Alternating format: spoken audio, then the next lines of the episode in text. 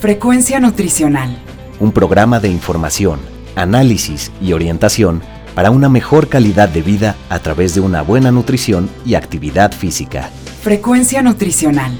Bajo la conducción del nutriólogo Rafael Díaz.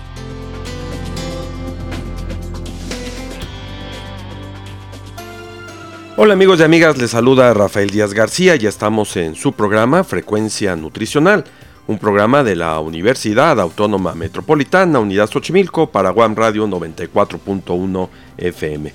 Antes de cualquier otra cosa, quiero agradecer a todos los que durante estos días nos han seguido en nuestra página web y se han puesto en contacto con nosotros vía correo electrónico, Facebook y Twitter. Sus comentarios y sugerencias son muy importantes para todos los que hacemos este programa. Recuerden que Frecuencia Nutricional es un programa hecho por personal docente e investigadores de la licenciatura en Nutrición Humana de la UAM Xochimilco para todos ustedes, y el cual tiene como objetivo informar, analizar y orientar en los diferentes temas relacionados con la alimentación y la nutrición. El día de hoy contamos con la presencia de la maestra Mónica Hurtado. Ella es licenciada en nutrición egresada de la Universidad Autónoma Metropolitana, Unidad Xochimilco, además de pues dedicarse al tema de la diabetes siendo nutrióloga educadora en diabetes y eh, actualmente gerente académica de la Federación Mexicana de Diabetes.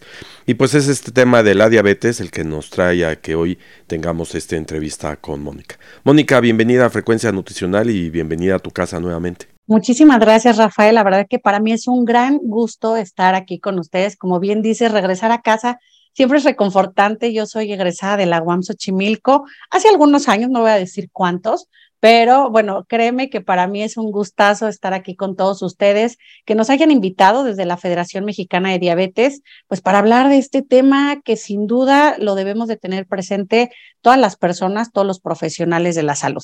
Bueno, oye, pues para empezar, y un poco poner en el contexto a nuestros radioescuchas. Ya en alguna ocasión hemos platicado de la diabetes porque además sabemos que en próximos días está por conmemorarse este día. ¿Qué es lo que se conmemora en particular eh, que tiene que ver con la diabetes? Mira, pues conmemoramos el 14 de noviembre el Día Mundial de la Diabetes, un día que no es contra la diabetes, sino es decir, este día es momento de prepararnos para tener un mejor estilo de vida. Este día es momento también para decir, existe la diabetes, no tiene cura, pero sí tiene un momento para cambiar el estilo de vida y reducir las complicaciones. Para eso es este día. Y este día, cada año, eh, la Federación Internacional de Diabetes eh, lanza un lema, lanza un tema. Y este año, afortunadamente, el lema es educar para proteger el futuro. Y eso es lo que desde la Federación Mexicana de Diabetes llevamos todos los días, es parte de nuestra misión. Necesitamos educar a todas las personas que viven con diabetes, a los profesionales de la salud, a que apoyen a estas personas brindándoles herramientas, habilidades para mejorar su calidad de vida. Oye, mucha gente eh, sabemos que es diabética, mucha gente se hace estudios, se identifica que son diabéticos y Afortunadamente el control de la diabetes en esta gente siempre es muy bueno y viven como si no lo fueran, claro, teniendo que tener todos los cuidados de una dieta sana, el ejercicio y en fin, varias cosas que podemos mencionar un poquito más adelante. Pero hay un amplio sector de la población que no sabe que es diabético y que en realidad se percata que es diabético hasta que empiezan las consecuencias de la diabetes. ¿Por qué no nos platicas un poco cuáles son estos síntomas que la gente empieza a presentar y sobre todo el concientizar que la gente se haga cotidianamente estudios para detectar si tiene la azúcar alta en sangre? Eso es de suma importancia, lo, que tú comentas. Desafortunadamente en México, pues son cerca de 14 millones de personas que viven con diabetes, ya sea tipo 1 o tipo 2. Y ahí viene el segundo punto. Hay que saber diferenciar la diabetes con la que está viviendo la persona y también porque esto nos va a llevar a que el sector salud, a que la política pública, pues empiece a poner atención a estos tipos de, de diabetes. ¿Por qué? Pues porque la diabetes tipo 1 no la podemos prevenir, pero la diabetes tipo 2 sí la puedo prevenir. Y entonces aquí viene el mensaje de conoce tus números. Nosotros, primero, por ser mexicanos, por ser latinos, ya tenemos una predisposición para la diabetes. Entonces ya está ahí un puntito. Segundo, si tenemos un familiar que vive con diabetes, pues ya tenemos dos puntos. Tercero, si no como bien, si no hago ejercicio, si no duermo bien, si me la paso estresado, ya tenemos una sumatoria de al menos seis puntos para poder tener diabetes tipo 2. Y ahora tú bien dices, ¿qué es lo que, qué es lo que tenemos que hacer? ¿Cómo identifico que a lo mejor ya empiezo a tener problemas con el azúcar? Bueno, pues estos problemas del azúcar no se presentan de un día para otro. Los problemas ya vienen desde al menos cuatro años atrás, que me duele la cabeza, que me siento mareado, que estoy yendo muchas veces al baño durante la noche, que tengo mucha hambre y a pesar de que como y como, pues no me satisfago, no llegamos, no me lleno, digámoslo y tengo mucha sed, ¿no? Entonces, son las tres P's que nosotros decimos, poliuria, hacer mucho, mucho de la pipí por la noche, polifagia, comer mucho sin tener un saciamiento, y polidipsia, tener mucha sed. Y eso es normal, porque imagínate que tu cuerpo tiene mucha azúcar en la sangre y él necesita eliminarla por medio de la orina. Entonces la elimina tengo hambre porque la, glucosa no entra a las células para decirle ya está saciado. Entonces, esas son las, los tres primeros síntomas que las personas empiezan a tener. Así es que si todos los que nos están escuchando de pronto han tenido esto, ojo, es importante que acudamos al profesional de la salud, un médico, un nutriólogo, y poder hacernos estudios de laboratorio. Lo ideal es que al menos una vez al año tomemos estudios de laboratorio y empecemos a observar nuestros niveles de glucosa. Niveles de glucosa normales es de 70 a 100 miligramos por decilitro en la sangre. Arriba de 100 y hasta 126 empezamos a diagnosticar prediabetes, Rafa, que aquí, ojo, este ya es una señal de alarma, es un foco rojo, porque lamentablemente muchas veces me escuchamos pacientes o consultantes, es que tengo prediabetes, pero todavía no diabetes. Ojo, ahí quédate, ya no pases de ahí. Cuando nos diagnostican prediabetes, todavía tenemos una oportunidad para revertir e irnos a unos valores menores de 100. Pero si dejamos pasar seis meses o un año que estás en prediabetes, seguramente si no haces cambios en tu estilo de vida, podemos llegar a diabetes, donde diabetes pues ya son valores arriba de 126 y muchísimos más. Ya, y de alguna forma cuando estás por arriba de 126, si lo llegas a bajar, pero ya tiene que ser a través de la insulina, del medicamento, claro está, de la dieta, del ejercicio, pero ya vives con eso de por vida. Así es, como, como bien te decía, la diabetes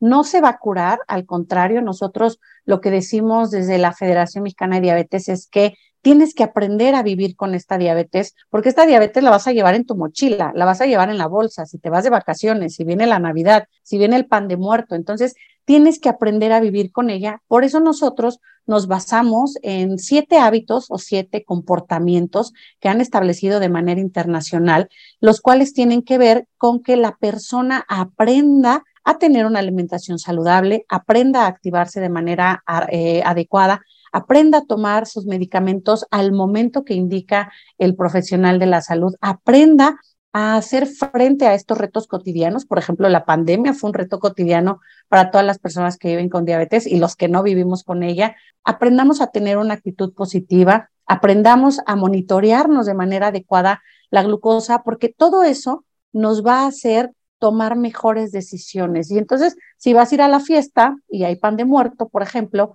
y una persona que vive con diabetes tipo 1 y se inyecta insulina, pues que él sepa contar cuántos carbohidratos tiene esa rebanadita de pan de muerto y decidir si va a poner dos, tres o cuatro unidades más de insulina, o bien aquella persona que vive con diabetes tipo 2, que tomó a lo mejor su medicamento oral por la mañana, sabrá eh, decidir si se come una rebanadita o dos rebanaditas o va a realizar ejercicio después de comerla. Para eso son estos siete hábitos y siete comportamientos para el mejor control de la diabetes, que eso es lo que nosotros eh, llevamos en todos nuestros cursos, en todos nuestros talleres y foros. Por eso es tan importante que informemos a toda la población que vive con diabetes o que tiene un familiar que vive con ella. Y un poco esto que dices del control, sobre todo cuando la gente va a acudir a algún evento donde hay toco el mismo que tú dices, el pan de muerto Hay quien sin ser diabético dice voy a ir hoy en la tarde o en la noche a un convivio,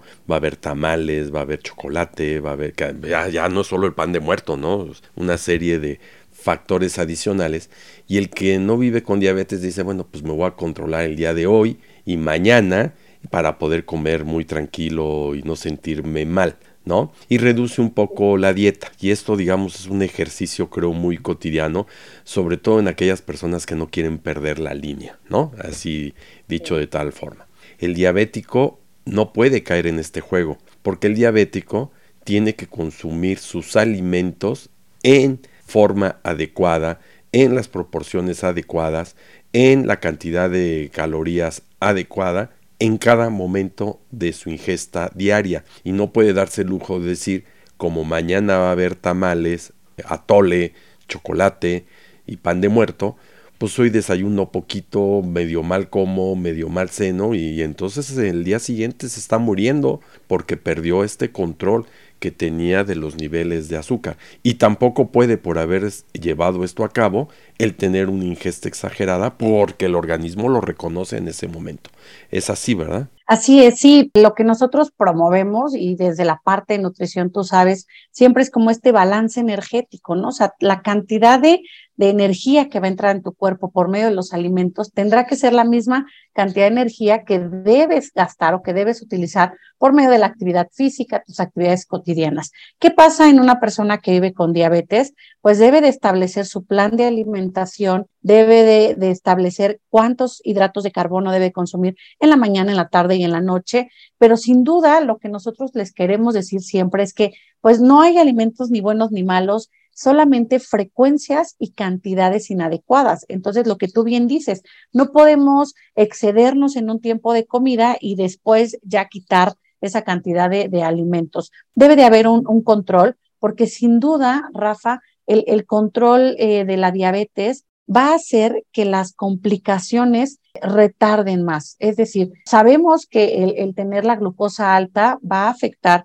pues los ojos, los riñones, todas las terminaciones nerviosas. Eso sin duda, eso es el camino de la enfermedad o de la condición que nosotros la llamamos así. Sin embargo, pues si tú tienes un buen control de tu glucosa por medio de estos siete hábitos que ya te comenté, pues evidentemente las complicaciones pueden retardar. Y como tú bien decías, hay personas que viven con diabetes desde hace 20 años, 30 años y son personas que son completamente sanas. Hay muchísimos deportistas, atletas de alto rendimiento que viven con diabetes y bueno, ellos han aprendido a, llevar su vida con un control, a llevar esta vida con diabetes de manera favorable. Eh, Fíjate que algo muy importante cuando las personas son diagnosticadas, que debutan con diabetes, es cómo les damos los profesionales de la salud el diagnóstico y después cómo lo acepta la persona, porque muchas veces es un duelo. La persona cree que está perdiendo su libertad de comer bien, su libertad de, echarse unos mezcalitos en la tarde, en las fiestas. No,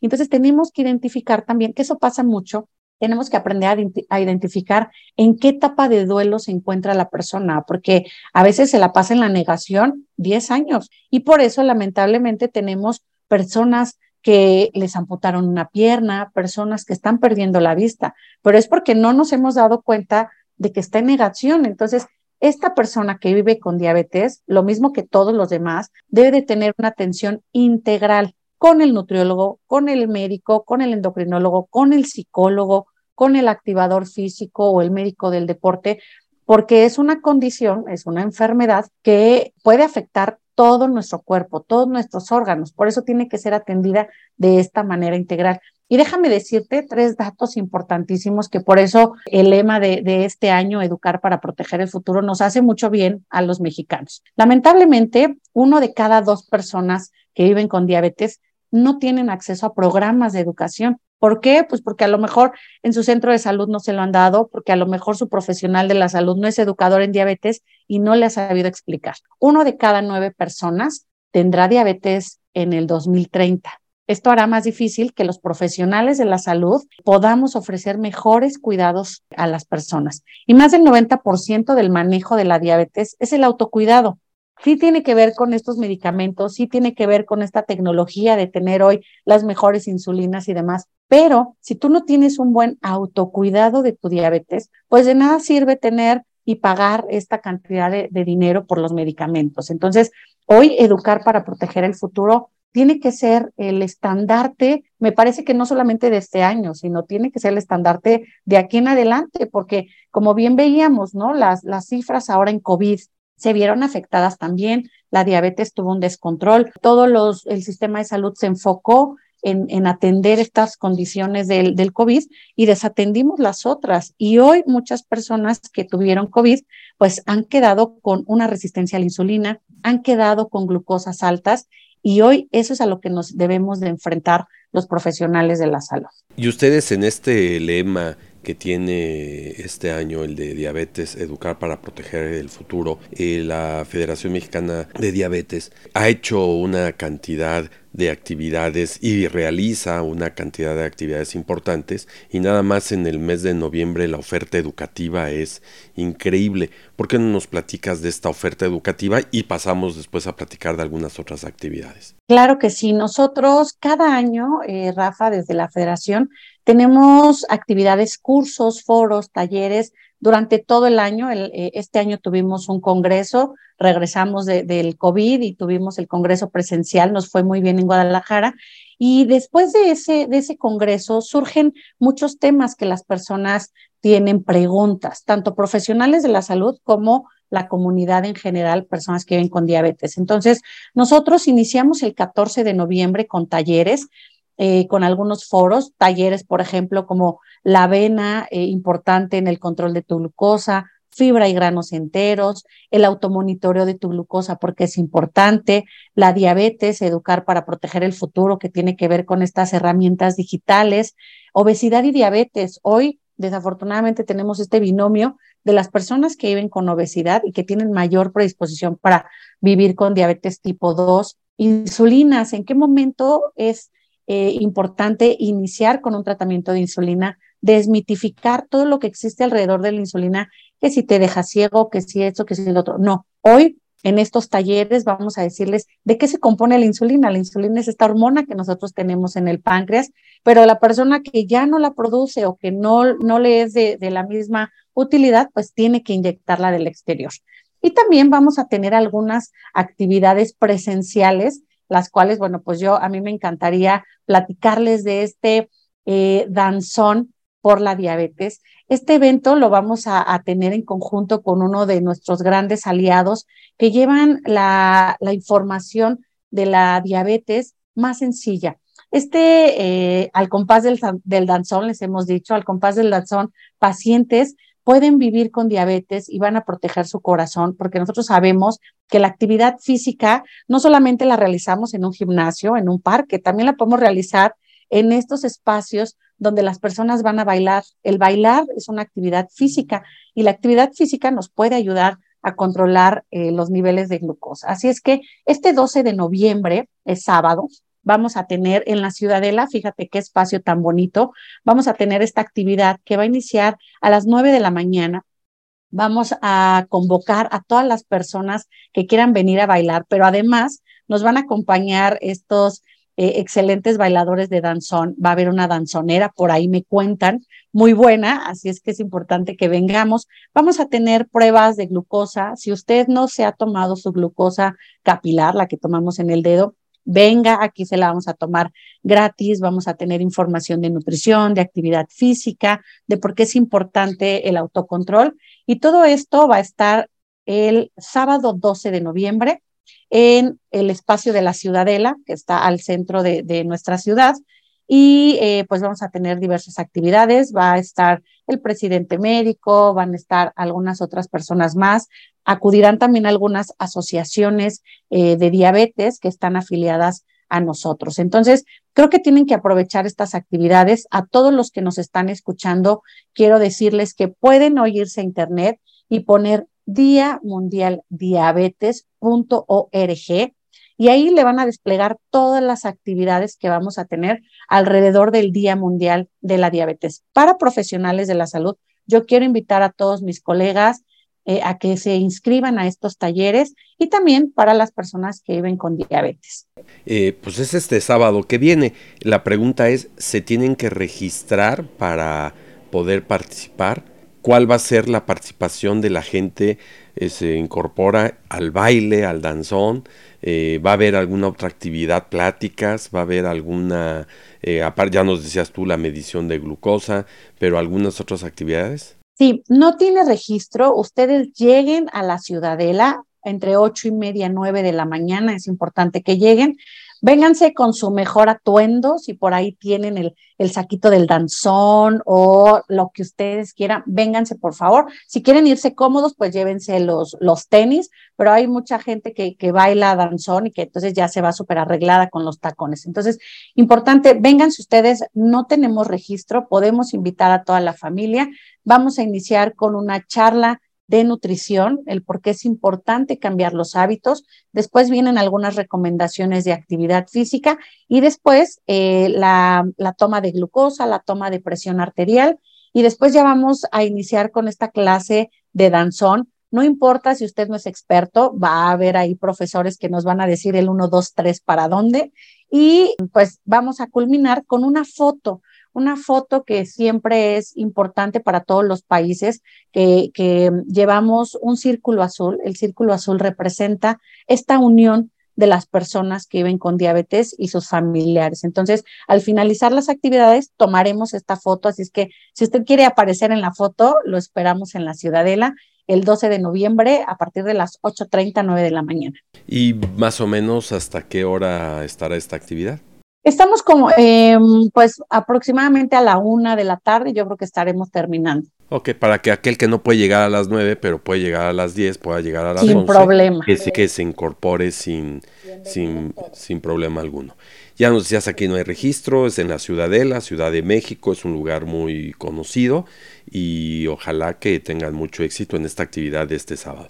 Pero me voy a regresar a la de los cursos que estábamos platicando. Eh, ya nos hablabas tú de varios talleres, eh, ¿son gratuitos? Todos son gratuitos y eso es importantísimo. Para los profesionales de la salud y personas que viven con diabetes les daremos una constancia de asistencia y para los profesionales de la salud que están en certificaciones como educadores en diabetes, estos cursos, estas constancias les sirven para que puedan recertificarse. Entonces, eh, eh, vámonos al Día Mundial Diabetes.org. Hay que registrarnos a cada uno de los talleres que queramos acudir les va a llegar por correo electrónico la confirmación y un día antes les hacen un recordatorio para que estén pendientes. Importantísimo que chequemos spam, que chequemos en estos correos no deseados, porque a veces se nos va ahí la confirmación y luego digo, ay, es que nunca me llegó, pues es que se fue para allá. Entonces, igualmente, ustedes en las redes sociales de la Federación Mexicana de Diabetes, Twitter, Instagram, Facebook, vamos a estar lanzando estas invitaciones y recordándoles cada semana porque es importante que hoy estemos atentos a la educación en diabetes. Casi todos estos foros, cursos son en la tarde, 5 de la tarde. Exactamente, los talleres tienen un horario de 5 a 7 de la tarde y esto por también por una cuestión de que sea más sencillo poder ya salir del trabajo, ya vamos a lo mejor rumbo a la casa o ya estoy en ella. Entonces, de 5 a 7 son estos talleres. Sin embargo, hay dos foros, eh, Rafa, uno que es el 15 de noviembre, que es un foro para profesionales de la salud. Este es de 9 de la mañana a 2 de la tarde. Y el foro para eh, personas que viven con diabetes es el 17 de noviembre en un horario de 4 a 8 de la tarde, también para que anotemos. Así es. Pero uno de ellos sí a las 9 de la, de la mañana. Se registran, es gratuito y otorgan constancia al que tome cada uno de estos talleres. Bueno, eh, hablando ya un poco también de la actividad que desarrolla la propia federación, veo que por ahí manejan recetarios en sus páginas de internet. ¿Por qué no nos platicas en qué consiste? Mira, estos recetarios, nosotros en cada, en cada edición de nuestra revista, nosotros tenemos una revista bimestral que se llama Diabetes Hoy. En esta revista, bueno, pues tenemos diversos artículos, pero una sección que gusta mucho son las recetas. Y estas recetas tienen una cualidad, Rafa. Evidentemente tienen los ingredientes, las cantidades, pero también les decimos la cantidad de carbohidratos que tiene esta receta por porción. ¿Y por qué viene? Por lo que decíamos, una persona que vive con diabetes y se aplica insulina necesita saber esta, esta cantidad de hidratos de carbono. Pero no solamente es para ellos, nos han comentado. Resulta que a lo mejor la hija, el, el yerno, está en control de glucosa o está en control de peso y estas recetas las podemos consumir toda la familia. Es decir, no debemos de hacer una diferencia entre la dieta de una persona que vive con diabetes y la persona que no. Al contrario, creo que es esta oportunidad para que toda la familia tengamos hábitos saludables.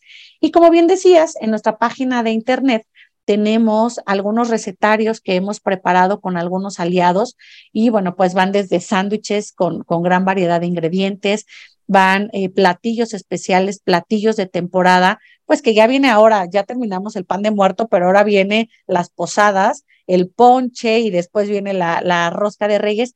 Aquí en estas recetas vienen algunas modificaciones de estas roscas o te recomendamos qué cantidad consumirla o cómo la puedes combinar, a lo mejor en lugar del chocolate, pues tomas un, un, café americano y entonces te ahorras calorías, ¿no? Entonces, pueden descargar estos recetarios, métanse ustedes a nuestra página fmdiabetes.org y van a poder ver todo el material que tenemos para ustedes como profesionales de la salud para descargar con los eh, y, y, tener una, una actividad con los pacientes, así como las personas que viven con ella. Oye, y para cerrar también el manual de la insulina Ay, que la gente puede descargar. Está genial este manual. Nosotros queremos hacer que la educación en diabetes sea sencilla, que todas las personas, una persona que lee y que no lee, tenga material que le ayude a su control de la glucosa, porque eso es de pronto lo que nos topamos, ¿no?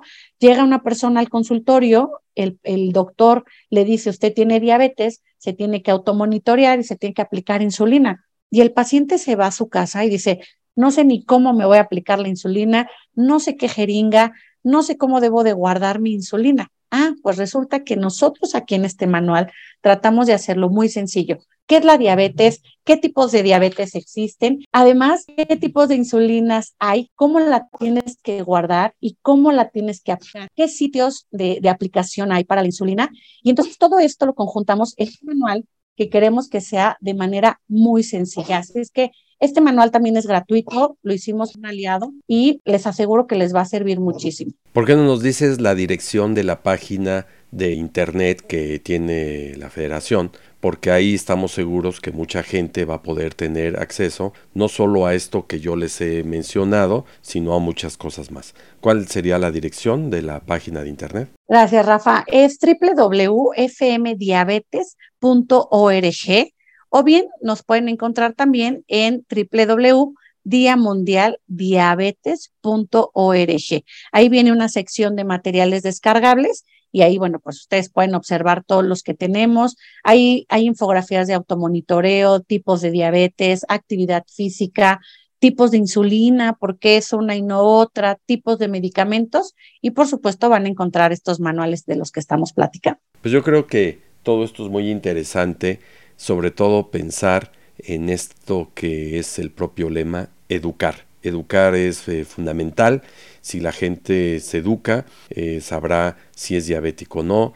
Si no es diabético, saber, sabrá cómo apoyar a aquel que sí lo es y sobre todo cómo también apoyar y prevenir que los otros no lo sean. Entonces yo creo que esta es una cuestión de autocuidado, pero también de concientización en la población, que es un tema importante y que la diabetes está generando muchos problemas. Mónica, pues es un gusto tenerte nuevamente en la UAM. La verdad es que es un honor. Eh, sabemos de tu trayectoria que has eh, venido trabajando durante los últimos años y vieras que qué gusto nos da de poderte tener en frecuencia nutricional. Me encanta la idea, de verdad, que no sea la primera vez, Rafa. Y bueno, pues también yo desde la Federación Mexicana de Diabetes, ¿qué les puedo decir? La educación en diabetes es hoy el tratamiento, no es una opción, es el tratamiento para tener un buen control de ella. Muchísimas bueno, gracias. Pues ten la plena seguridad que te tendremos en futuras ocasiones. Frecuencia nutricional. Amigas y amigos, estamos terminando nuestro programa, el cual esperamos haya sido de su agrado. Recuerden que podemos seguir en contacto a través de nuestra página web http dos puntos, diagonal diagonal frecuencia nutricional wordpress.com y en donde podrán buscar los vínculos de Facebook, Twitter e Instagram. Asimismo lo pueden hacer enviándonos sus comentarios a nuestro correo electrónico frecuencia nutricional arroba correo .xoc.one.mx. Les recuerdo que pueden escuchar todos nuestros anteriores programas en la plataforma de Miss Cloud y Spotify. Solo me resta agradecerle a Alfredo Velázquez en la producción del programa, a nuestros colaboradores, la doctora Norma Ramos Ibáñez, coordinadora de la licenciatura en Nutrición Humana de la UAM Xochimilco, y a todos los que hicieron posible la realización de este. Finalmente, gracias a todos ustedes por escucharnos. Se despide Rafael Díaz, quien los invita a estar con nosotros en nuestra siguiente emisión de Frecuencia Nutricional. Frecuencia Nutricional. Un programa de información análisis y orientación para una mejor calidad de vida a través de una buena nutrición y actividad física. Frecuencia Nutricional. Una producción de la Unidad Xochimilco para Guam Radio 94.1 FM.